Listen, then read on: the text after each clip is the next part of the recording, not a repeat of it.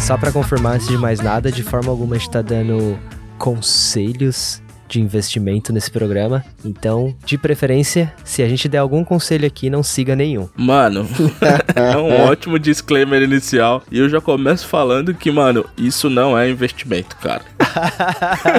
que é uma ótima frase, por sinal.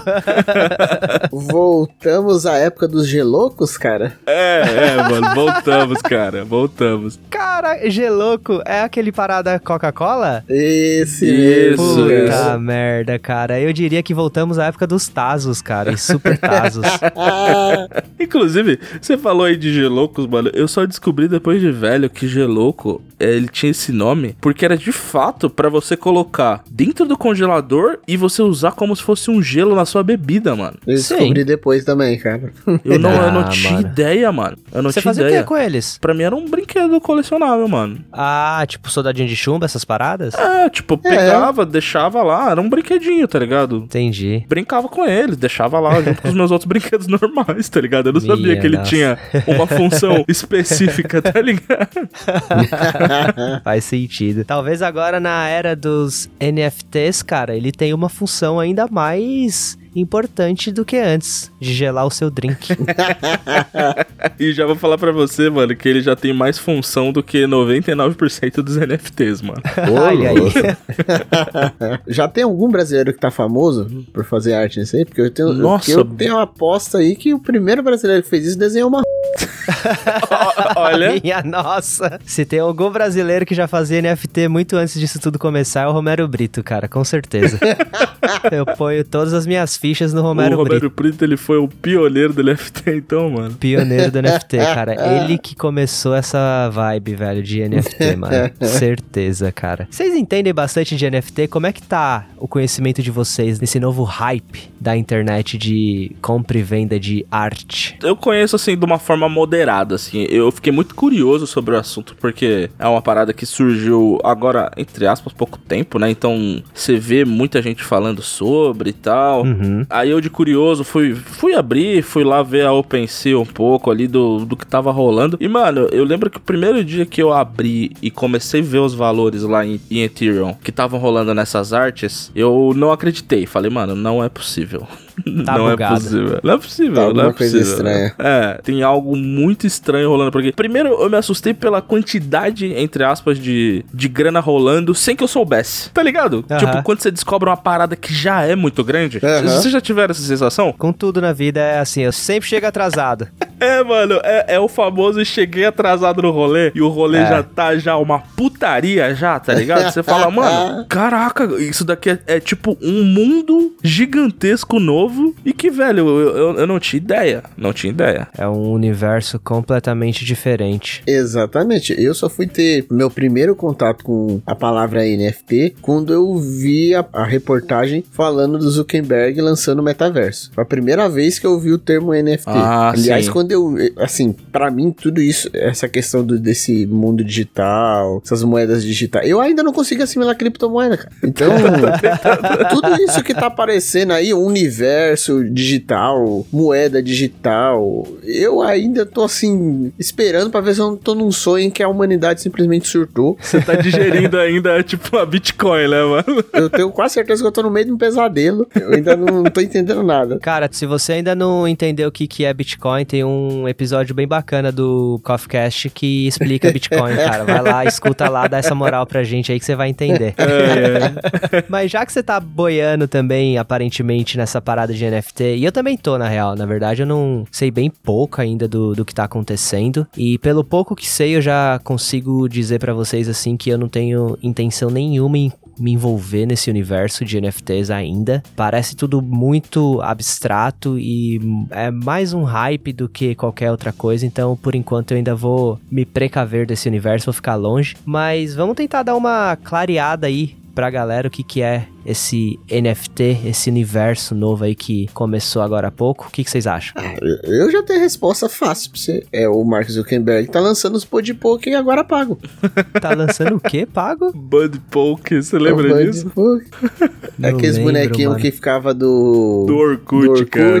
Ah, eu não comprei essa vibe também, então aí, ó, cara, até agora eu só tô me dando bem. É Essas isso, vibes que eu não compro, eu tô me dando muito bem, então, É cara. basicamente isso, cara. Pô, mas pra explicar bem explicado assim, tem é NFTs. O que, que é NFTs, cara? É o famosa anagrama em inglês, né? Que é o Non-Fungible Tokens. Que é um nome bom, né? É um nome bom, né? NFT é facinho de falar, né? NFT. É gostosinho de falar, na verdade. É, tipo, eu acho que é por isso que tá pegando, cara, que tem nome bom. É, ele no português fica como tokens não fungíveis. Isso, é token não fungível. É exatamente isso. Exatamente, que é a parada que nada mais é do que dizer que você tá comprando uma obra de arte única. Ou Isso. você está comprando. É, acho que uma obra de arte é, é honesto chamar. É uma obra Pelo de menos em arte. alguns casos, né? Porque querendo ou não, são artistas que estão desenvolvendo e colocando pra vender e já estamos um pouco avançado, né, no que tá acontecendo com as NFTs. Na verdade, isso daí bateu mesmo o hype lá, começou em março desse ano de 2021. Então agora você já tem bastante estúdios e empresas grandes envolvidas nesses projetos e fomentando ainda mais o NFT. E acontece muito no Twitter, cara. Você tem visto bastante comentários no Twitter sobre NFT, Benegão? Você que é um cara que tá sempre por lá? Vejo no Twitter bastante. Eu tenho acompanhado ali contas específicas que falam de NFT. Inclusive, pessoas que são, digamos que, extremistas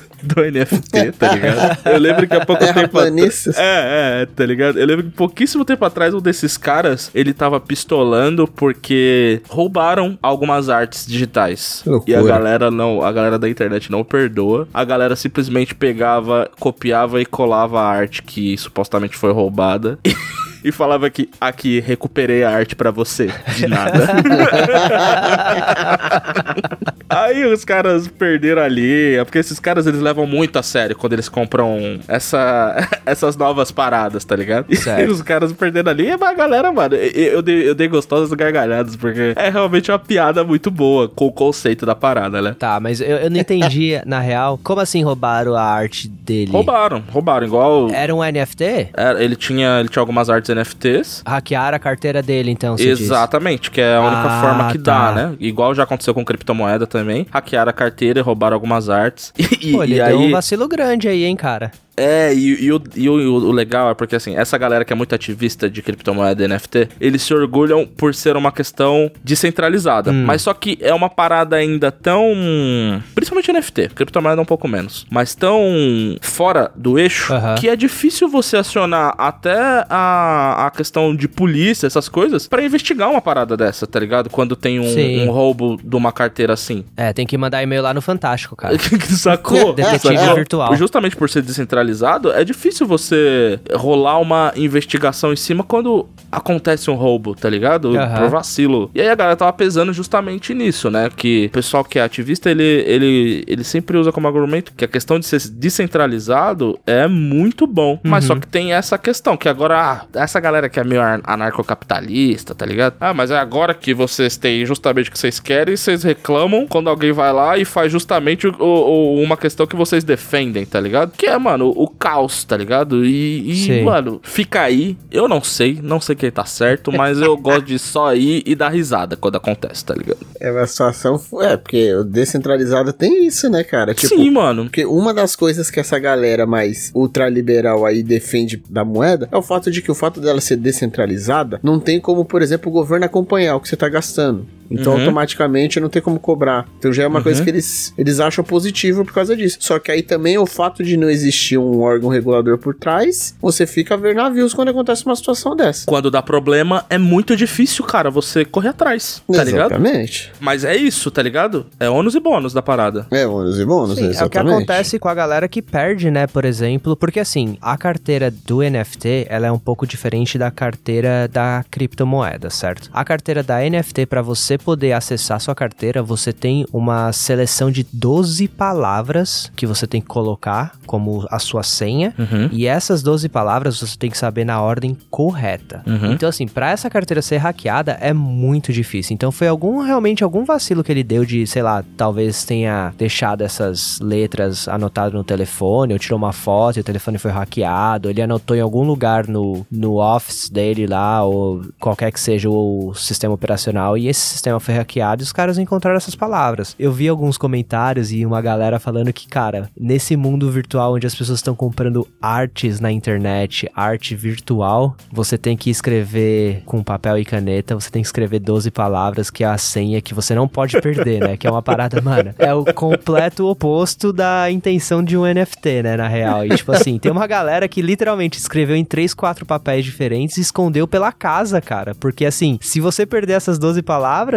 já era. Você não acessa mais sua carteira, né? Você perde tudo. Não tem como recuperar. É um bagulho muito incrível, né, velho? Se você parar pra pensar assim. Sim, porque a da Binance, é, ela é exatamente assim, é dessa maneira. E eu fiz igual Tom Cruise, escrevi num papel, decorei e engoli, cara. A Binance é a sua de criptomoeda. Isso, isso. E ela também negocia NFT, né? Ela tem esse mesmo formato aí. É uma parada muito caótica. O NFT, pra gente tentar explicar aqui, cara, esse token, o que que faz desse token tão especial assim? Praticamente ele é um token que vem com uma assinatura nele, né, cara? E essa assinatura ela é feita lá no blockchain, que é uma palavrinha aí que tem assustado muitas pessoas. Eu acho que blockchain é um nome muito mal dado, tá ligado? Pro real significado dessa palavra, velho. Porque Uhum. eu acho, na- pelo menos na minha cabeça, o- a imagem que eu tenho de um blockchain, cara, não tem nada a ver com o real significado dele, né? Então, eu lembro que em algum momento, quando a primeira vez que eu vi uma explicação sobre blockchain, a galera usou um gráfico como se fosse uma colmeia. E até hoje, quando eu lembro de blockchain, eu lembro desse formato de colmeia, tá ligado? Certo. Que é como se fosse aquele formatinho de colmeia ali, que é um conectado a outro embaixo, sabe? Aham. E sempre quando eu vou visualizar, quando você fala blockchain, eu visualizo dessa maneira, como foi a primeira vez que eu vi a explicação. Entendi. É, eu visualizo um cubo, cara, e esse cubo, putz, eu odeio ele, cara.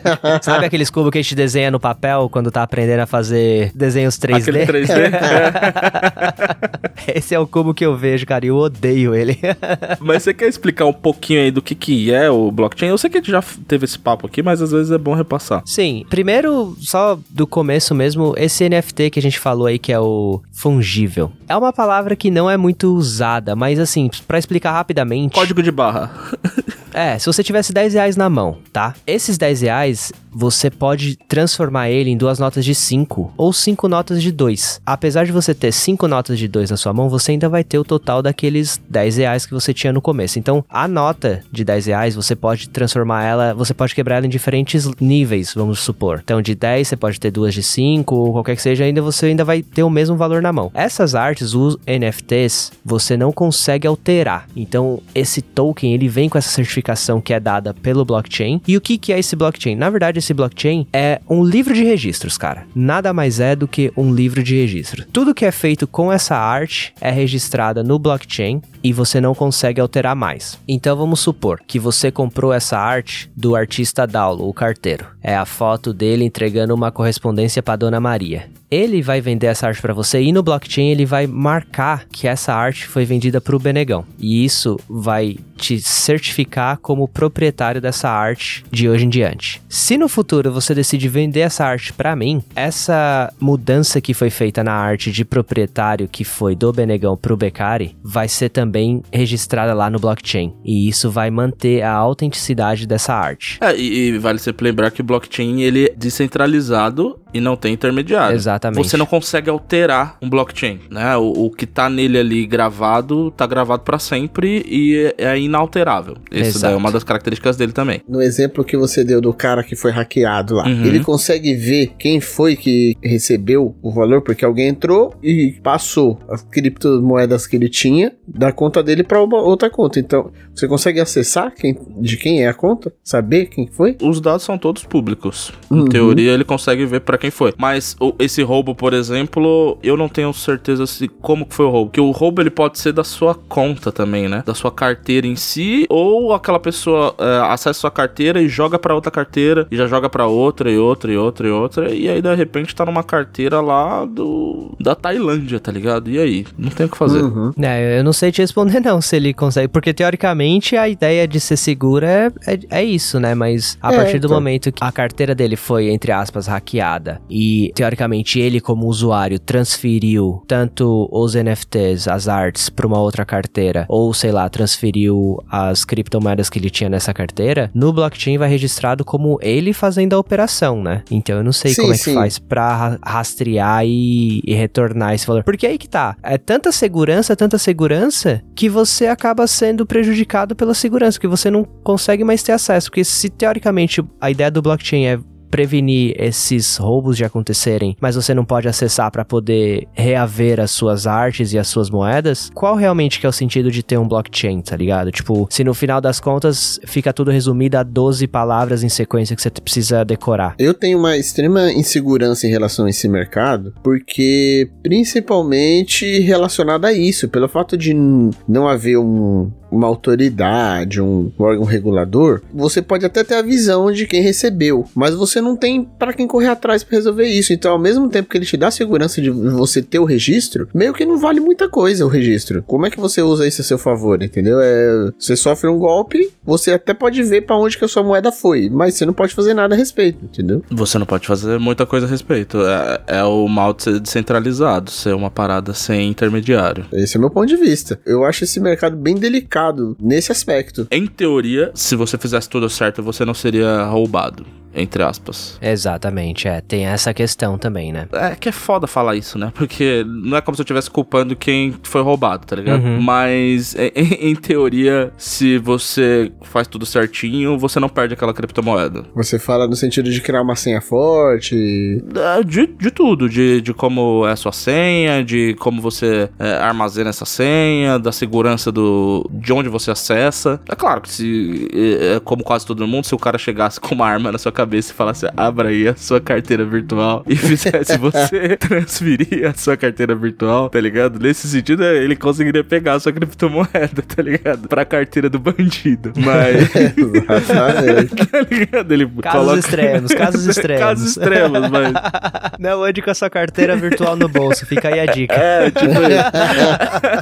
É igual acontece aqui no Brasil agora, que por causa do Pix, tá ligado? Tá tendo muito mais assaltos e o sequestro relâmpago voltou entre aspas, por, pela questão do, do Pix, né? Porque o Pix, como que ele é, ele é uma transferência, uma transferência muito rápida e tal, e instantânea, ele fez a galera agora, mano, faz abrir seu celular e transferir a grana lá pra outra conta. Só que era uma parada que era muito simples de resolver. O Datena, às 6 horas da tarde aqui no Brasil, vivia falando que o Pix tem que acabar. Só que o Pix tem que acabar seria a mesma coisa que falar assim com a pessoa, mano, você não pode andar mais com dinheiro também, tá ligado? Não é o Pix que tem que acabar, são os bancos é, que tinham que fazer exatamente o que rolou. Que o banco agora ele simplesmente estorna o Pix feito, tá ligado? Que é uma parada que ele já deveria estar tá fazendo, mas o banco ele não quer tirar do faturamento de um trilhão dele uma equipe lá que cuide de estorno, mano. Era uma parada mais simples do mundo de resolver, mas não tinha interesse. Você falou disso aí, da mesma parada do Pix tem a do TAP, né? Do cartão de, por contato, né? Você uhum. paga por contato. Que o pessoal tá falando que tá rolando muito golpe de cara com maquininha no trem, por exemplo, encostando no bolso das pessoas e tentando fazer Sim. pagamento das coisas via quando não tá na, nas mãos certas, né? Parece que o avanço da tecnologia é, é só pra piorar a segurança, né? É um passo pra frente e dez pra trás. Exatamente, cara. Porque você tenta fazer a coisa pra ficar mais prático. Só que fica mais prático pra quem é mal intencionado também. Também. Agora que você falou disso, lembrou de outra coisa. Tá na moda agora carteiras que tem o bloqueio do TAP, mano. Você já viu isso? Sim, sim, eu vi. que bloqueia o TAP. Mano, eu acho o mundo é muito maluco, cara. Que é tipo, aí surge uma tecnologia, aí o vagabundo vai lá, usa daquele meio ali para conseguir mais facilidade para roubar, aí tem que surgir outra tecnologia pra impedir o vagabundo de te roubar de novo. Sabe qual é o nome disso? qual, mano? Capitalismo. é isso. Bom, e aí, agora a gente tá nesse mundo de NFT e você quer, porque quer, comprar a sua arte. Você tá, chegou e falou, cara, é isso, vou entrar de cabeça, vou comprar minha arte. O que, que você precisa fazer, cara, para conseguir realmente comprar artigos de luxo e únicos nesse mundo de NFT, velho? Primeiro você precisa procurar um marketplace que venda uh, essas artes NFTs. Boa. Então você precisa ir primeiro ir lá no mercadinho, escolher uma arte que você curta. Exato. Falar, Vou mandar ver nessa daqui então. Como é que você faz essa compra aí, cara? O quão difícil é você realmente conseguir comprar um token, um NFT? Não é tão difícil não. O, o mais famoso hoje que tem uh, de, de, NFTs hoje é o OpenSea, que é um marketplace de NFT que ele é baseado em Ethereum. Certo. Mano, vai lá, abra aí o seu Google agora, digite OpenSea, esse é um marketplace de NFT. Então, ele, ele, esse marketplace é um, vamos dizer assim, uma... Ele compra NFTs de criadores, de indivíduos que criaram um NFT e vendem pra, esse, pra essa plataforma, é isso? Ele, eles colocam... Não, eu acho que ele não é exatamente Esse o que eles é, compram. É literalmente um mercado livre, tá ligado? É um mercado ah, livre. Isso. Entendi, isso. entendi. Você vai lá e anuncia a sua arte e a galera. É, normalmente você anuncia a sua arte e você abre uma um leilão dessa arte. E aí a galera vai lá e dá os lances que eles acham corretos. E Verdade. dependendo do quanto eles gostam da sua arte, eles vão in, subindo o, as ofertas que eles dão na, nela, né? Isso. E, e assim, é extremamente simples. Sim, é literalmente simples. você entra, explora, acha uma arte lá, clica lá em comprar agora e ele vai pedir para você conectar com alguma carteira digital sua que tenha, nesse caso, é, o suporte a Ethereum, né? Que Sim. hoje em dia quase todas têm, né? Ethereum, né, mano? E, e é isso. Se você tem Ethereum, você vai lá e compra sua arte digital. Exato. A Ethereum, claro, é uma criptomoeda. Uma das carteiras que a gente tem ouvido falar bastante aí em todas as vezes que a gente acaba pesquisando sobre NFT e a própria criptomoeda é uma carteira online que se chama MetaMask. Você já ouviu falar dessa carteira digital aí, cara? Não, cara, não ouvi falar. Olha só. Qual que é a sua carteira digital? Hoje eu uso a Binance. A Binance. A Binance é uma das maiores, não é? Se não a maior no Brasil. O pessoal comenta muito, pelo menos da forma que eu pesquisei aqui, que a MetaMask é uma das. Acho que é uma das mais atualizadas para essa parte de NFT, que aí você consegue é, linkar as suas Ethereums com essa MetaMask, e aí você consegue, pelo website, consegue fazer a transferência, e aí você consegue receber a sua arte quando você compra. Você consegue receber lá na MetaMask, e aí fica salva lá para você poder usar com o que você quiser. É bem rápido, é bem fácil de usar. Esse universo, assim, eles complicam as coisas colocando nomes blockchains, tokens, mas é bem didático, cara, é bem simples de você entrar nesse universo, aprender e tentar talvez investir assim. Eu quero entrar nesse universo, cara. Como é que eu faço para criar meu token? Eu já tô pensando aqui no meu token, hein? Para você criar o seu token, cara, você ou você tem algumas opções, né? Aí vai depender de como você quer criar esse token, o que você quer fazer. Por exemplo, teve tokens que foram criados que era a menina a Chloe. Manja, a Chloe é aquela menina que tinha várias fotos e virou memes e não sei- Uhum. foi um mega meme aí na internet. Alguém, eu imagino que seja a pessoa que tirou a primeira foto originalmente, transformou essa foto em um NFT, então ela autenticou, ela fez o mint que é o que o pessoal chama, que ela transformou essa foto de um JPEG, que era o arquivo, ela transformou em um arquivo NFT. Eu imagino que para você fazer essa transformação tem uma taxa que você tem que pagar. Eu não vou saber te dizer o quanto porque eu não cheguei a olhar e não cheguei, não cheguei a tentar fazer. No caso do OpenSea, Hum. a taxa, eles têm uma taxa de comissão, mano, que eu acho que é tipo 2 ou 3%. Olha aí, então talvez você vai ter que pagar essa taxa de comissão Quando aí for vendido. Hum, entendi, entendi. no site deles. Então fica aí, acho que talvez não é uma taxa que você paga pra transformar o arquivo em NFT, talvez seja só a comissão Ah, que você entendi. paga depois de vendido. Isso. Então vamos supor que a gente vai fazer aí, cara, a gente vai ser o Anelarcast Studio e a gente Boa. vai anunciar no OpenSea todas as capas dos episódios do Anelarcast que a gente lançou até hoje. São itens exclusivos, itens únicos. e a gente vai, uma de cada a gente vai vender. Então a gente vai criar nossa conta lá no OpenSea ou qualquer outra marketplace que a gente queira usar. A gente vai transformar todos esses arquivos que a gente tem em arquivos NFTs. E o que parece que faz realmente essa parada ser autêntica é você receber aquele checkzinho azul, manja? Que tem no, no Instagram, tem no Twitter, quando você recebe uma quantidade mínima de seguidores, lá 10 mil Verificado, né? seguidores. O Ah, o verificado. Isso daí vai ajudar a promover a sua arte e vai ajudar também aos usuários reconhecerem que realmente é um, é um artista reconhecido, tem uma certa influência. Então é isso que vai, vai, faz, vai alavancar talvez o preço da sua arte. Então se a gente fosse lá, sei lá, anunciar as capas da Nelarcast, mas não tivesse ninguém seguindo, não tivesse o verificado lá na, na nossa conta, talvez a gente não conseguiria vender essas artes por centenas ou talvez só dezenas de milhares de dólares. Vai depender disso. E vai depender também do valor que os nossos ouvintes vão dar a essa arte, né? Essa capa que é criada com tanto carinho pra vocês toda semana. E, por exemplo, se eu, se eu for criar, eu te- tem algum programa específico ou eu crio no PowerPoint, cara? Cara, eu não vou mentir pra criar. você não, mas tem artistas aqui que criam no PowerPoint, cara. Sem sacanagem, galera. É, um, é uma atividade legal de fazer. Entre no OpenSea e veja lá o top 15 que tá em primeiro lá no OpenSea. Cara, sei lá, 80% parece que foi criado no PowerPoint, mano. Sem sacanagem. Tenha em mente que as paradas, as artes, elas são vendidas com criptomoeda pela Ethereum. A Ethereum hoje, uma Ethereum, ela tá valendo 3.700 dólares. Uou. Vamos, vamos arredondar aí. Então, assim, as, as paradas, por mais que sejam feitas no PowerPoint e sejam vendidas, aí elas vão ser vendidas talvez pela fração da Ethereum, né? a, a grande maioria. Exato, a grande maioria. Mas, cara, aqui hoje, no dia da nossa gravação aqui, que tá lá no, no primeiro lugar das artes tops, que é a CryptoPunks. Que é qualquer coisa, né, mano? Que é, que é o PowerPoint aí, cara. Que é o PowerPoint, Mano. resolução baixíssima. É como se fosse uma pixel art. Se vocês não. É, mas assim, é uma pixel art. Eu não tô aqui falando mal de pixel art, mas é que é uma pixel art, mano. Dá Você mais. tá falando assim, cara.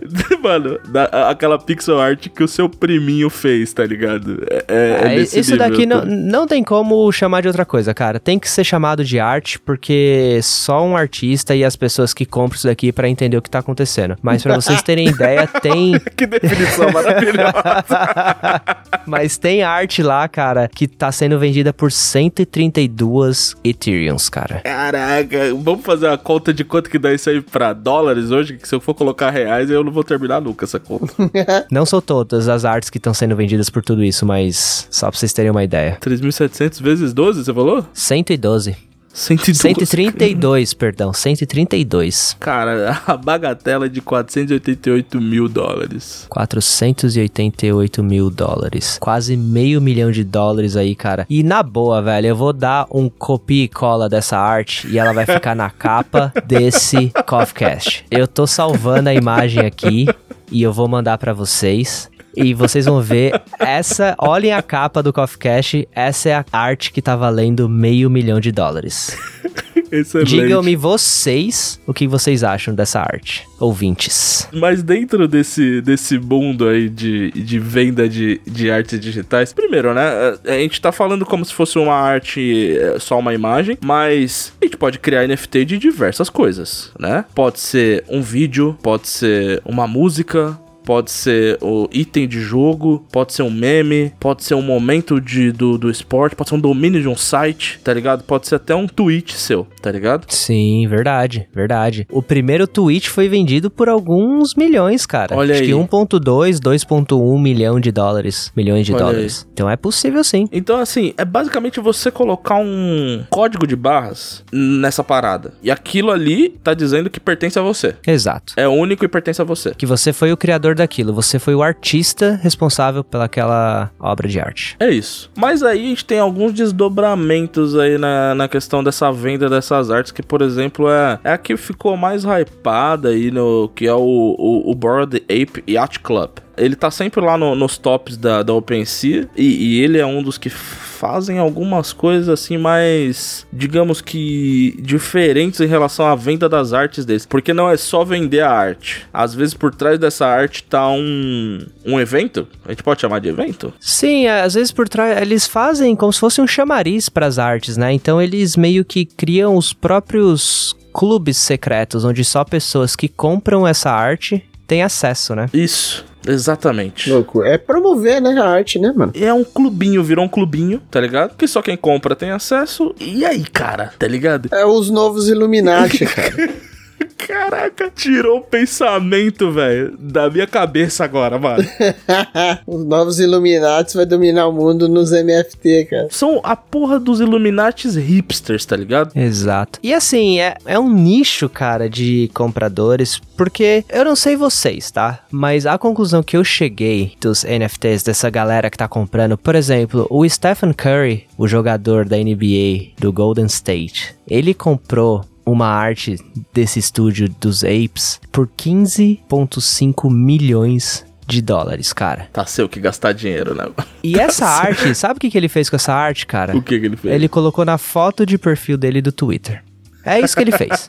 Ele pagou 15,5 milhões de dólares pra mudar a foto de perfil dele. Uma parada que você pode fazer de graça. Ele quis simplesmente falou, mano, quer saber? Eu vou pagar 15,5 milhões de dólares. Eu tô repetindo esse valor porque, mano, eu não consigo fazer essa conta quando eu transformo ela em real, cara. É muita grana. É muito dinheiro. E o pior é que agora, se eu estiver rolando assim e eu passar o Twitter dele, eu nem vou saber que é ele mais. Agora Não vai, tenho o rosto não vai. Você não vai ter, a não ser que você está acompanhando e sabe o que tá acontecendo no universo NFT, você não vai saber que é ele, cara. Você não vai saber. Mas assim, eu acho que essa é a nova forma de ostentação, tá ligado? Lembra na época que era cordão de ouro, plaquê de 100, dentro de um Citroën? Sim. Hoje em dia, cara, é você pagar milhões de dólares por uma coisa que, assim, é inútil, velho. É inútil. Cara, você tá falando que arte é inútil? Então, cara, você me pegou.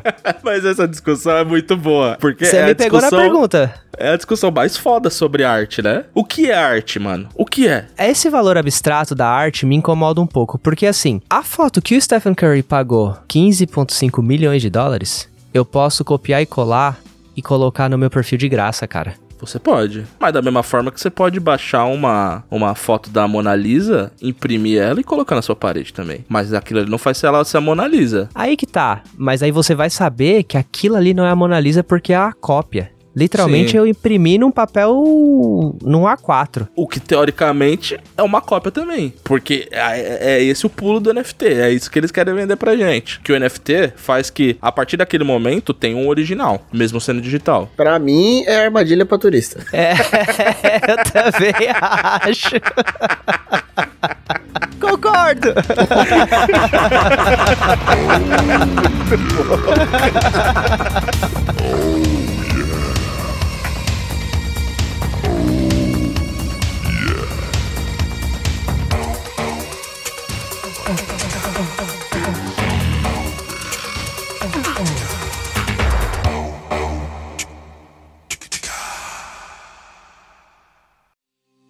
Esse programa foi editado por Coffcast Produções.